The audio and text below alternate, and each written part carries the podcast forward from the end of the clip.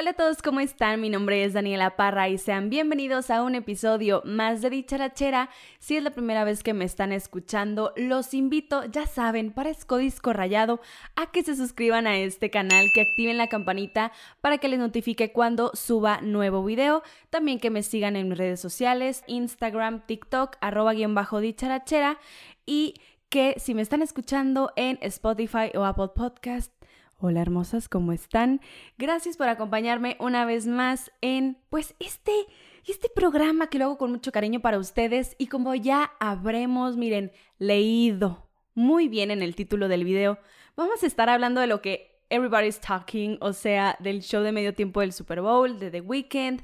También, oigan, mis quejas, mis quejas con ese juego y con los referees, porque hasta me trabo del coraje hermanas, es que traigo, miren, así como la mamá de Patrick Mahomes, traigo atorado el coraje, mija, porque o sea, pero bueno, X, este, vamos a hablar de eso. Les voy a estar hablando de lo de Marilyn Manson y Evan Rachel Wood, que la verdad fue otra bomba que nadie se esperaba, que lamentablemente el señor hizo de las suyas, abusó de ellas y no saben las cosas que hizo y que extrañamente no muchos están hablando de eso, así que hermanas, aquí les tengo toda la información que necesitan saber. Oigan, andan, miren, lloviendo focus entre Toñita de la Academia, Cintia Rodríguez, que la Miriam Montemayor y hasta Yoleta Embarrada, hermanas. No, no, no. Les tengo aquí todo el té que necesitan saber. También lo que estábamos esperando. Framing Britney Spears. Yo lloré de coraje. Todavía, miren, traía el coraje de Framing Britney Spears y luego el resultado del Super Bowl, hermanas. Yo no sé cómo sigo aquí, yo no sé cómo estoy grabando, o sea, ustedes no saben. Pero yo traigo, miren aquí, hasta las ganas de llorar tengo. no, no es cierto. Pero oigan, es que, ay no. Framing Britney Spears nos dio tanta vida y nos dio eso que necesitábamos de Estúpida, ¿cómo te atreviste a juzgar a Britney en 2007 en hacer bromas de decir, ay, ando bien fragmentada como mi Britney en 2007? Hija, cállate, retráctate de eso. O sea, miren, hasta le llovió a la basura no reciclable de Justin Timberlake. Esa perra. No, hermanas, aquí les tengo todo el té y me quedé como estúpida esperando toda la información que supuestamente iban a revelar de New York Times, de New Yorker y de LA Times sobre Army Hammer. Me quedé. Quedé, yo dije, ¿sabes que voy a grabar el lunes? Bien a gusto, hermosa. Después de que pues haya visto evidentemente el show de medio tiempo y luego que hayan salido las nuevas noticias de Army Hammer y quedé así. Muy mal. Me quedaron muy mal misión la gatada, pero hermosas, aquí estamos levantándonos el evento nosotras solas y con el autoestima hasta el cielo, hermana. Así debe ser. Así que ya sin más preámbulos, hermanas, vamos a comenzar con esta chisma. Ese show de medio tiempo.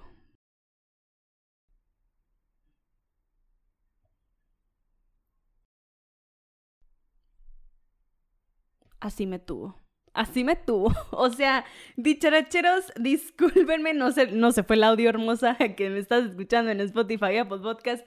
No se fue el audio, pero así, así me mantuve.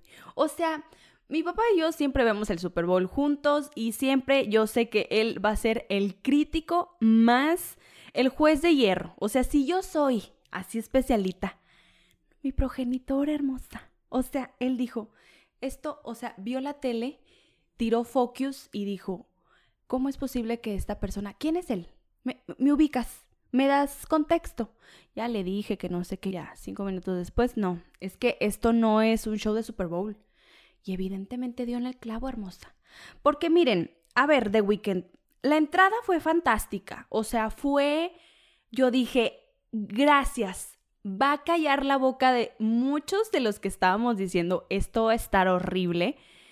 Pero entró y dije, ok, perra, me agradas. Pero ya después que empezó a cantar y todo y que las madres empezaron a hacer así, luego... Pero ya después que, que no se movía de ahí, yo dije, no, este ya la regó. La regaste, hermana, la regaste. O sea, la regaste, así se dice, ¿verdad? Y luego ya que entró al, a la cosa esta de las luces, yo dije, claro que sí, payaso de rodeo, pero los memes a la hora del día. O sea, los memes, te felicito, hermana, que tú trabajaste en esos memes. Pero de repente fue como, o sea, sí, qué padre y todo desapareció, pero volvió otra vez a la parte de arriba. fuegos artificiales aburridísimos. Yo dije, no, ahorita va a venir volando Lady Gaga, que ahorita va a venir en el tubo J-Lo. No, no llegó nunca. Yo dije, bueno, está bien, no pasa nada. Yo seguía viendo los memes en Twitter. Yo dije, no, este viejo ya me aburrió. Ya, yo seguía viendo los memes. Y de repente ya se digna bajar el señor. Baja el señor y están todos así, ya saben, porque The Weeknd se vistió como dos años con ese traje y todo, y nadie entendía lo que hacía. Era de hermana, ¿qué haces? The Weeknd, ¿nos puedes mandar la circular de qué es lo que estás tratando de hacer desfigurándote la cara? Ah, sí, es que yo lo que intentaba hacer era de que, pues tú ubicaras, ¿verdad? O sea, la cultura de Hollywood, de que, o sea, te transformas. Ya, ya de repente tienes como la presión de la gente y dices, bueno, me voy a transformar, me voy a cirugiar. Y así el proceso de que como uno anda vendado y todo. Y tú de, ah, muy bien. Oiga, me mandan un elotito, pero sin queso, por favor, que soy intolerante a la lactosa. Literal, literal, hermana. Yo quedé petrificada. Yo dije, ah, ya te entendí, hermoso. Pero es que, o sea, como una es fan de las drag queens, una tiene que entender el concepto, mira, así, a la primera, de que esta perra ya sé lo que estás haciendo. The Weeknd duró dos años, es, obviamente no duró dos años, duró unos meses así, de que con ese outfit, y no entendía nada. O sea, era como... Yes, girl, whatever you said. O sea, lo que, lo que está tratando de decirnos, está bien, hermana, te respetamos, pero no entendemos un carajo. Y ya después empezaron estos monos a bailar y que no sé qué. Claro que sí, demasiados. Se las ingenió muy bien con lo de los cubrebocas y, la sana distancia y todo me encanta. Hermosos, hasta ellos usan cubrebocas, pero ¿qué tal Andrés Manuel López Obrador? Lloviendo Focus parece viejito. No, ya me tiene harta, harta estoy de él. Pero bueno, ese no es el tema. El tema es, hermosas, que se tardó de weekend. Duró mucho allá arriba. Invirtió 7 millones de dólares porque la NFL dijo, mira, mijo, no va a haber presupuesto Así que usted le va a poner, así como aquí en México, que no hay presupuestos, The Weeknd dijo, yo pongo de mi bolsa. Y dices tú, 7 millones de dólares. Está bien, va a haber un mega show. Quedamos así, esperando. Y ahí Luis Shakira viendo desde su casa así de, las mujeres sabemos hacer shows de medio tiempo. Se sabe, hermosas, se sabe y nadie lo puede negar.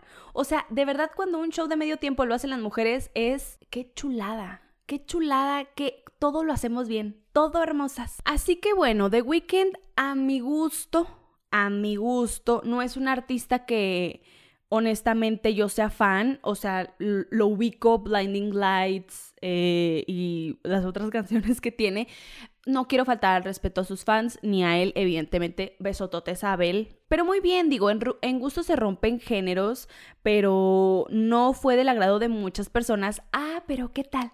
Patti Cantú dijo, yo voy a salir a defender a The Weeknd, mi amigo de toda la vida, el fin de semana Hermana, cállate. O sea, me cae gordo que anden criticando a los artistas, que no sé qué. O sea, yo entiendo que es una gran artista mexicana, evidentemente hermosa. O sea, aquí todo es parodia, aquí nada es en serio. A menos que sean ya noticias, pues, serias, obvio, hermana. O sea, entiendo la libertad de expresión, pero...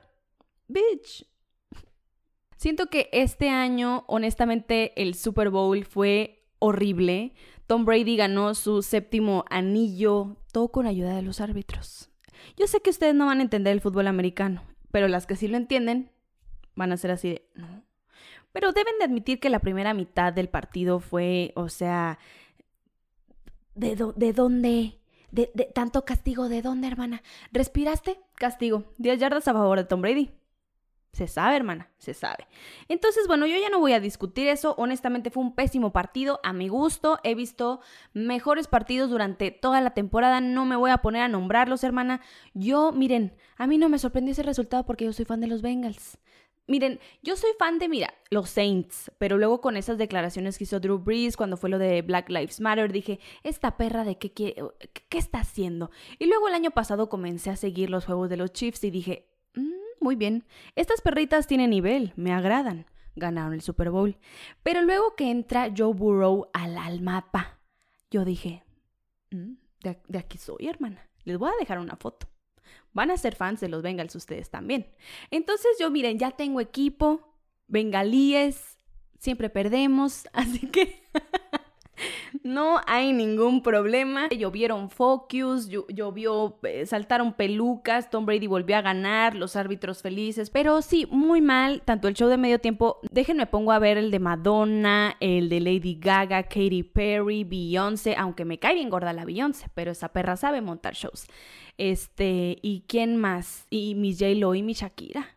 A Janet Jackson, fíjense que como que Hermana, hiciste playback, lo pudiste haber hecho mejor. Mi Lady Gaga ya andaba, sube y baja, sube y baja, que todo, y cantó. Y mi, y mi, y mi Janet Jackson, hija, bendiciones para ti.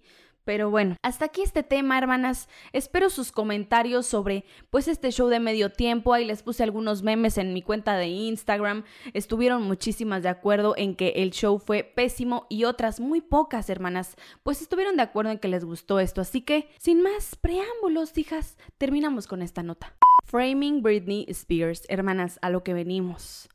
Yo lo vi en YouTube, gracias, besototes, se los voy a dejar aquí abajo en la descripción el link para que lo vean por si no lo han visto y espero que todavía no lo hayan quitado por copyright, o sea, por derechos de autor. Qué sufridera. El mundo trató horrible a Britney Spears. Desde un inicio de su carrera, la misoginia estuvo presente, fue sexualizada, siempre le preguntaban desde una edad muy pequeña, o sea, Britney que tenía siete años, ocho años menos, y, y le preguntó un conductor de, ¿y tienes novio? ¿Y no te gustaría que yo fuera tu novio? O sea, ese tipo de comentarios que dices, híjole, o sea, qué difícil.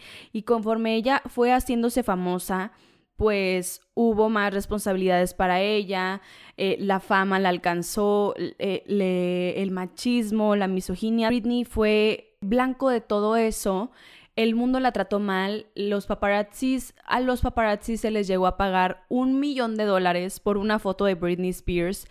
Fue un momento, o sea, en el que les voy a dejar fotos si están viendo el video de YouTube en las que ¿dónde está Britney Spears? O sea, está rodeada de paparazzis, ella tuvo que crecer, tuvo que ser mamá, fue blanco del escrutinio, fue blanco de, del slut shaming de Justin Timberlake y que fans de Britney Spears lo vivieron y saben y lo aborrecen, pero el mundo no prestaba atención en ese entonces a lo que sufría Britney Spears. Entonces, el hecho de que en este documental de The New York Times que lo hayan evidenciado porque Justin Timberlake se hizo famoso por Britney Spears. Y Britney hizo unas declaraciones en las que decía que ella quería llegar virgen al matrimonio que se estaba pues guardando.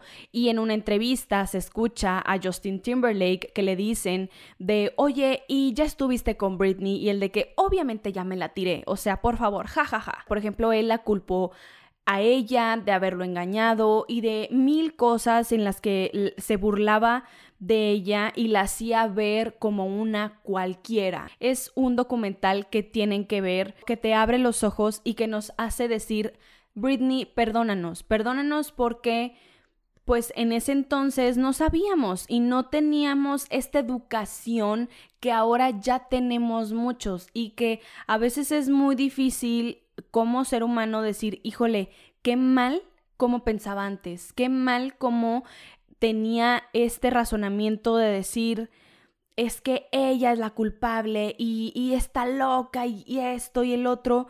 Y Britney sufrió muchísimos años y después que su, o sea, sufrió el abuso de su padre, que se aprovechaba de ella y que en este documental una de las representantes, de las primeras representantes de Britney, dijo, lo único que a mí me dijo Jamie Spears fue, mi hija va a ser tan rica que me va a comprar un barco. Eso fue lo único que le dijo a ella. Muchísimas personas se negaron, como obviamente Jamie Lynn Spears, Lynn Spears, su mamá, em, Sam, no sé qué, o sea, gente allegada a Britney se negó a esto y a final de cuentas creo que este documental nos ha servido muchísimo para darnos cuenta de todo por lo que pasó Britney y de darnos cuenta que nosotros también fuimos culpables de lo que le pasó por exigir y ver y cómo el mundo la señalaba y ella valientemente de alguna manera sobrevivió a todo eso. Entonces,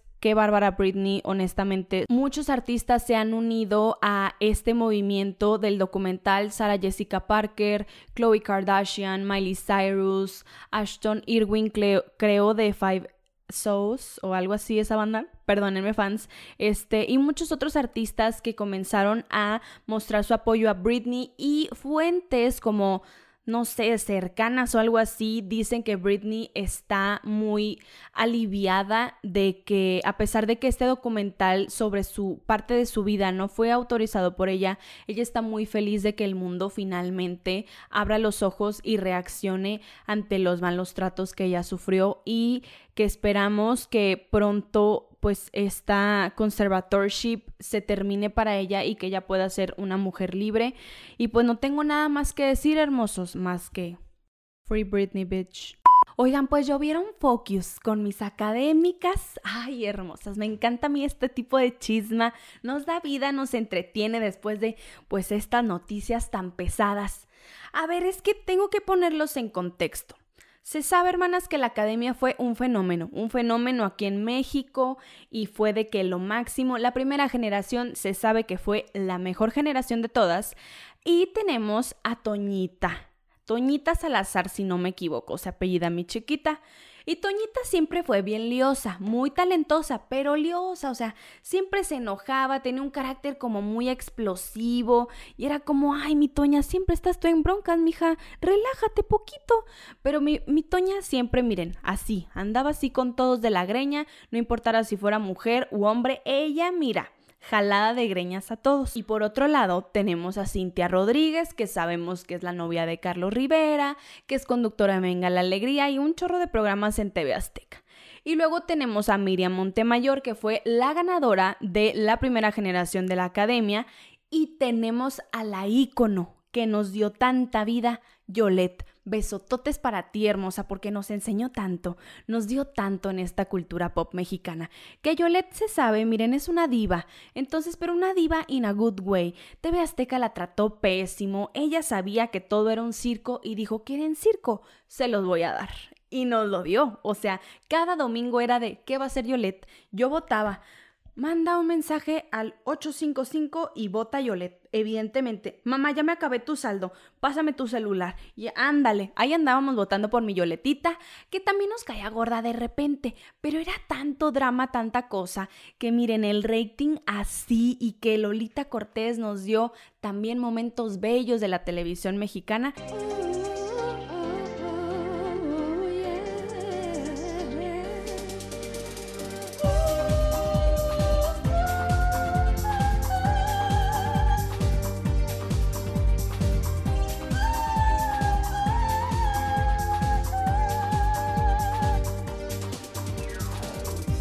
Quiero pedir a todos nuestros televidentes que ya no voten por ella.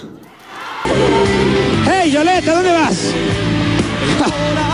¡Oiga! ¡Relájese, Yolette! Yo me quiero ir. Es que siempre haces lo mismo, Yolette. Hay un expulsado y te quieres ir. Pero si me voy, me voy por decisión propia, no porque me lo digan ustedes, ¿ok? Y si me quedo también. Me da flojera discutir contigo ese punto. Oye, Violet. Porque ya no importa lo que yo diga. Sí, y así seguiré. Nunca cambiaré. Nunca cambiaré. No, no puedes portar un traje de charra. Lo siento. Puedo portarlo porque soy de Jalisco y gente que no canta se lo pone. No me jacto de tener la mejor voz, pero soy de Jalisco y lo porto con todo el orgullo. Ok. ¿Por qué piensas que están votando por mí? ¿Por qué piensas tú, te pregunto? ¿Por qué están votando por mí? Por lástima. Por lástima. Por bonita. Por bonita. ¿Qué más? En el casting yo vi ellos muchachas dijeron por hermosas. bonita. Vi muchachas hermosas en el casting. Así que tenemos a estas cuatro mujeres de las que les voy a contar qué fue lo que pasó. En una entrevista exclusiva para Chisme No Like, entrevistaron a Toñita, que casualmente está promocionando su nuevo disco. Ok, todo bien.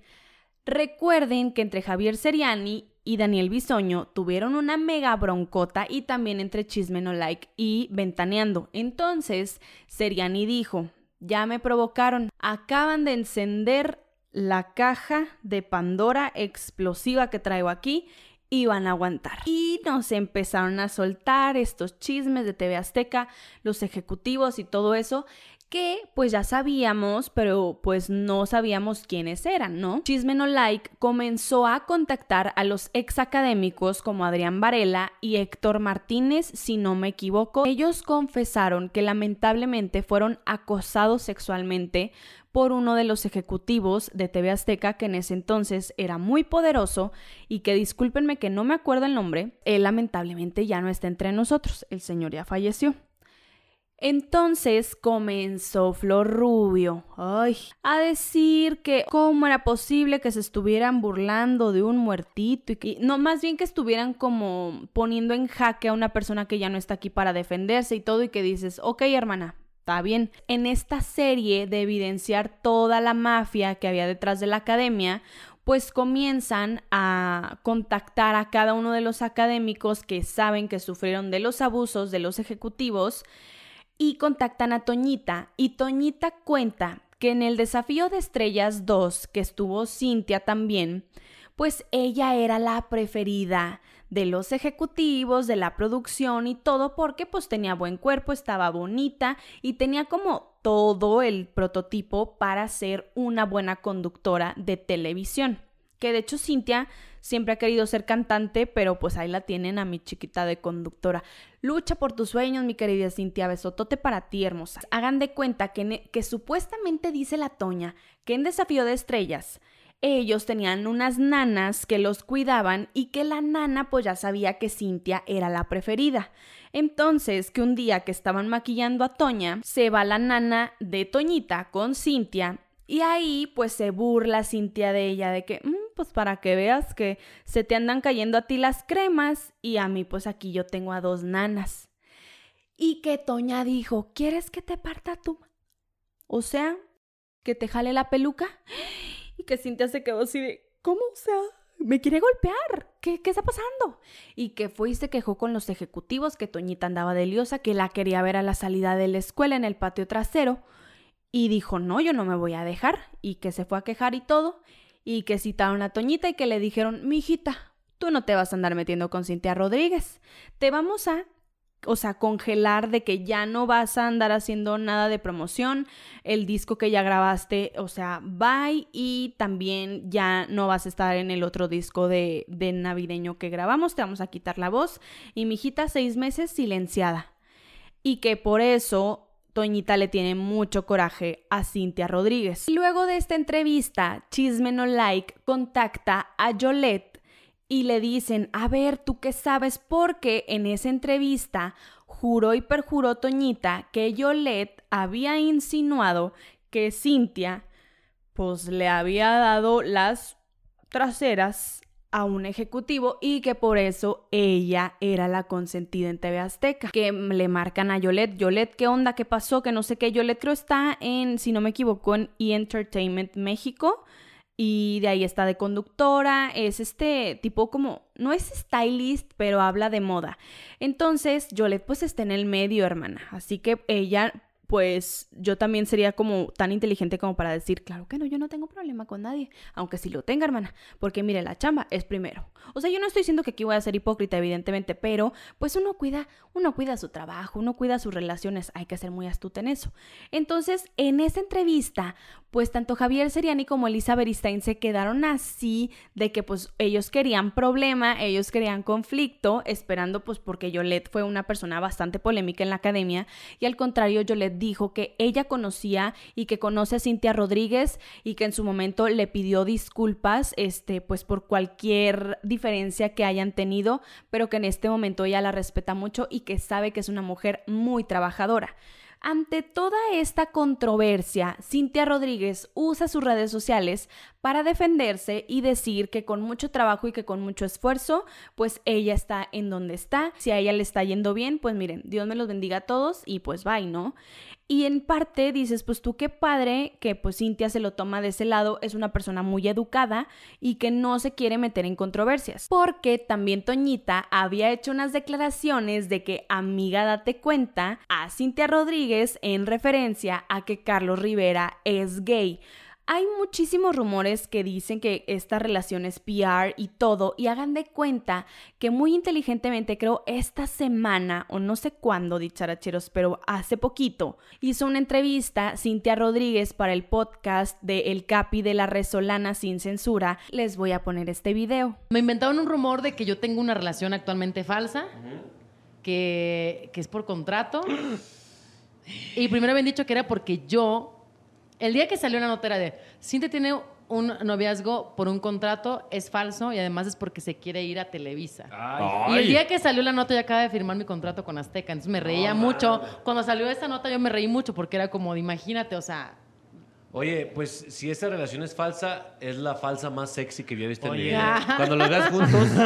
te iba a decir que yo ya tuve la suerte, la fortuna de convivir con ustedes dos juntos. Y, lo menos que se ve es falsa. O sea, se ve que se quieren un chingo. Ah, gracias. no, pues es que sí, pero la verdad es que cuando no lo publicas muchas cosas, cuando no compartes mucho, la gente empieza a inventar mil cosas, ¿no? O sea y entonces, hay que inventen, al final. Que hagan lo que quieran. Es muy obvio que Cintia está al tanto de lo que se dice de ella y lo que se especula en contra de su relación con Carlos Rivera y honestamente, pues qué bien que se lo tome de este lado. Si sí tiene una relación, pues como para encubrir la sexualidad de Carlos Rivera, pues bueno, pues es el problema de Cintia, ella sabe en lo que se mete y pues como tienen una relación tan privada, pues también como que se da a especular mucho. Y luego sale un periodista de espectáculos que se llama Alex Caffey.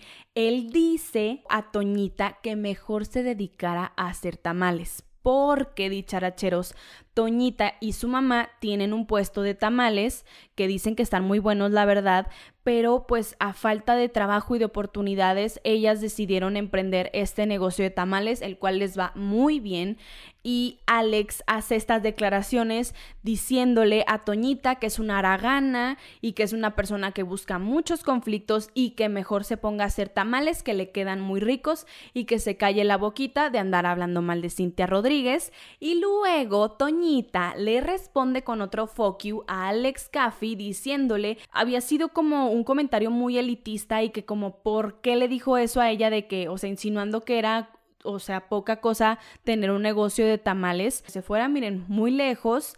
Y empezaron pues esta guerra de comentarios y todo.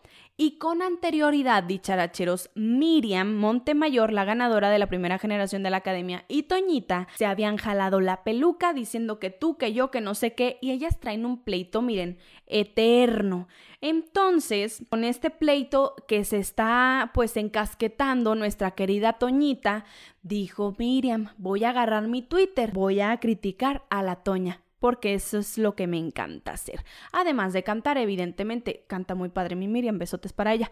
Entonces Miriam dice de que, ay, pues ya no le llega el agua al tinaco de la Toña, ¿para qué le dan plataforma a una persona con, o sea, problemas de salud mental? Toña dice de que no, o sea, ¿cómo es posible que Miriam me esté diciendo que estoy loca cuando evidentemente yo sufro de ansiedad, sufro de depresión y soy una persona que tiene que ir pues con el psicólogo para tratarme y todo, pero que los fans de Miriam la atacan muchísimo y que dicen que ella tiene que estar encerrada en una clínica psiquiátrica. La verdad el pleito entre Toñita y Miriam sí está muy fuerte, son muchos dimes y diretes y pues desde la primera generación ellas como que no se llevaban bien. Miriam era una niña como muy de casa, muy de mamá y Toñita, pues mira, era del pueblo, mi Toñita era lista. Entonces, pues ella siempre andaba ahí, eh, pues, como que no se entendía mucho con sus compañeros, por lo mismo que era como muy, muy brusca o no sé, qué digo, o sea, eso es lo que a muchos del público mexicano les gustó de Toñita y que pues cada quien tiene como su fan base. Entonces, pues se andan, miren, jalando la greña entre ellas, quién sabe en qué vaya a quedar todo esto. Las últimas declaraciones que dio Toñita fue de que pues ándale, no se anden burlando de mí por ser tamalera y a mucha honra y todo lo que digo, yo es verdad y pues ellas allá sabrán qué hacen. Cintia que muy educadamente dijo de que saben que yo no quiero problemas, para mí pues es mi trabajo, yo cada día lucho por él, Y, y, si sí, pues tuvo que recurrir a esas prácticas, pues bueno, es allá ella, ya su conciencia, pero pues si todo fue consensuado, hermana, muy bien. Y si no, ahí está el problema. Y Toñita, ay, hermana, ya deja de pelearte con todo mundo. Miriam Montemayor, también, hermana, ya no se peleen. Y Yolet, besototes para ti y para tu mamita. La noticia que nos tomó a todos desprevenidos y no tan desprevenidos a los fans de Evan Rachel Wood y que estaban pues enterados de todo esto fue que pues ella finalmente publicó que Marilyn Manson fue su abusador. Les puedo contar todo lo que sé hasta el momento y es que miren, cuando Evan tenía 18 años, mantuvo una relación con Marilyn Manson, que él tenía 36 años. Entonces fue una relación muy controvertida. En ese tiempo pues no se veía como muy bien que ellos mantuvieran una relación. Ella publicó en su cuenta de Twitter el siguiente comunicado que dice, el nombre de mi abusador es Brian Warner, también conocido en el mundo como Marilyn Manson. Comenzó a acosarme cuando era adolescente y abusó horriblemente de mí durante años. Me lavaron el cerebro y me manipularon para que me sometiera. He terminado de vivir con miedo a represalias, calumnias o chantajes. Estoy aquí para exponer a este hombre peligroso y llamar a las muchas industrias que le han permitido antes de que arruine más vidas. Estoy con las muchas víctimas que ya no guardan silencio. Eso fue lo que dijo Evan Rachel Wood y muchas personas habían especulado que él era su abusador porque Evan desde hace muchos años fue como el estandarte del movimiento Me Too. Nunca reveló quién fue su abusador, pero pues finalmente ella puede hablar de que fue Marilyn Manson y que cuando ella estuvo con él abusó de ella de muchísimas maneras, no la dejaba dormir, la drogaba, la torturaba, grababa, la ponía en un cuarto, la encerraba, no le daba de comer, no la dejaba dormir y aparte la torturaba físicamente, evidentemente sexualmente y emocionalmente. Entonces ella cuenta que es como un trauma del cual después de varios años ella se dio cuenta de pues todo lo que él le hacía de hecho la primera vez que Evan habló de este abuso fue en la revista Rolling Stone en 2016 que ella confesó que había sufrido abuso dos veces en su vida. Muchas personas la tacharon de querer llamar la atención,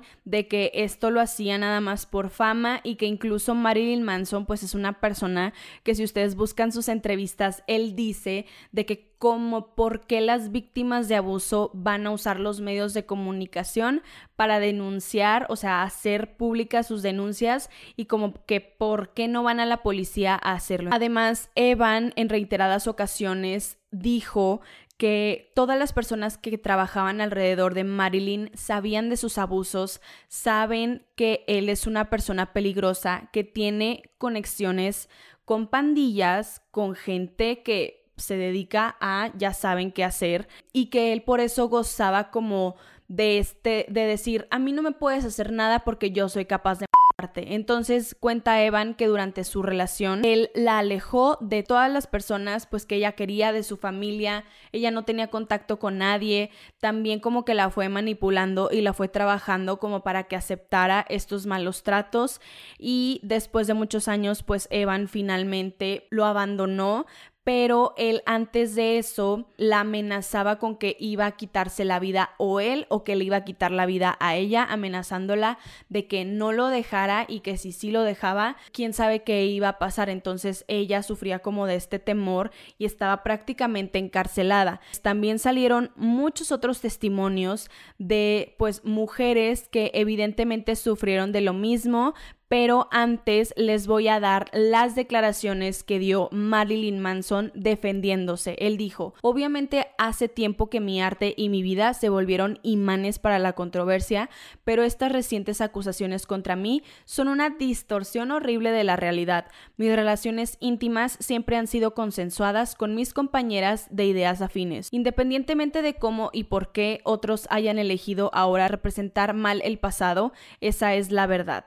Así que los representantes de Marilyn Manson, que de hecho su disquera ya lo dejó por todas estas declaraciones y todos los demás testimonios de mujeres que sufrieron abuso por parte de él, dijeron que todas estas declaraciones de Evan Rachel Wood son falsas y que hace muchos años hay muchísimos artículos en los que ella habla bien de él pero ella cuenta que tuvo como un proceso muy complicado como para procesar todo el maltrato y el abuso que ella sufrió de Marilyn y que a final de cuentas pues fue como, ok, ya hasta que un psicólogo le dijo, a ver, es que esto no es normal, lo que te pasó no está bien, lo tienes que procesar y tienes que aceptar que sufriste esto y no puedes seguirle guardando cariño a esta persona porque ella dice que sufrió el síndrome de Estocolmo, que es cuando te enamoras como de tu abusador o la persona que te secuestra. Tú te enamoras de esa persona que te hace daño. También agregaron que desafortunadamente vivimos en una época en las que las personas creen lo que leen en Internet y se sienten libres de decir lo que quieren sin evidencia real y que los efectos pueden ser catastróficos y promover información no basada en hechos es totalmente irresponsable. Otras víctimas de Marilyn con el testimonio de Evan como que reunieron fuerzas entre ellas para evidenciarlo y que no siguiera siendo como esto de, ay, solo quieren atención, no les hagan caso. Por ejemplo, en muchas entrevistas Marilyn Manson como que evitaba hablar del movimiento Me Too porque como que se quejaba y no estaba de acuerdo. También hay una entrevista para Metal Hammer, si no me equivoco, cuenta que su relación con Evan, que él a veces fantaseaba con aplastar su cráneo, o sea, también un de sus ex esposas que se llama Dita Bontis, con la que duró pues bastantes años de novios, dijo, a mí Marilyn nunca me hizo eso, o sea, ahorita ella cuenta eso, pero pues los artículos y las entrevistas que ella dio hace mucho cuentan lo contrario. Y por ejemplo Dita sí mencionó que él la engañó de hecho con Evan Rachel Wood y que él quería como someterla a ser como esta mujer no sé, como una muñequita y ella no quería hacer eso, o sea, ella quería seguir siendo una mujer independiente y él no quería que lo hiciera. Ella lo dejó una noche buena, agarró todas sus cosas y se fue de la casa y ya decidió divorciarse de él, pero dice que porque sintió que su vida estaba en peligro. Entonces, pues como que sí de entender estas cosas que sufrió abuso por parte de él, pero igual y como que no está lista para aceptarlo aún.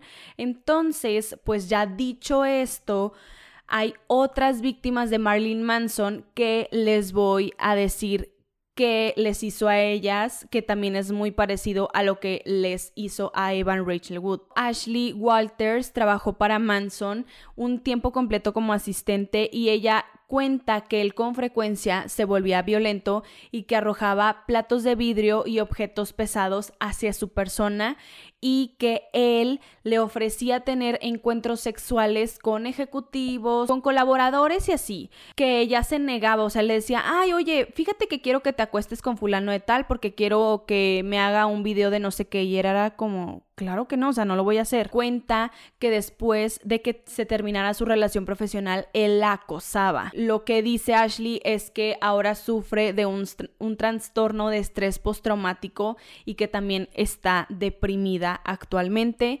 Otra chica que fue víctima de Marilyn Manson es Gabriela, una artista conocida como Sour Girl. Dice que él la amarró repetidamente y que abusó de ella, también que la obligaba a tomar drogas y le exigió hacer un pacto de sangre con él, cortándole las manos con cristales rotos. Dice que pasó una Navidad en el hospital después de intentar pues acabar con su vida y dice que desde que rompió con Manson le diagnosticaron igualmente que Ashley trastorno de estrés postraumático y que todavía sufre pesadillas. Otra víctima es Sarah McNally. Dice que a ella la arrojó contra una pared y que amenazó con golpearle la cara con un bat de béisbol y que la encerró en una habitación además de recibir abusos verbales durante horas e igualmente que las otras víctimas como Gabriela y Ashley, ella sufre de estrés postraumático y que actualmente tiene problemas de salud mental.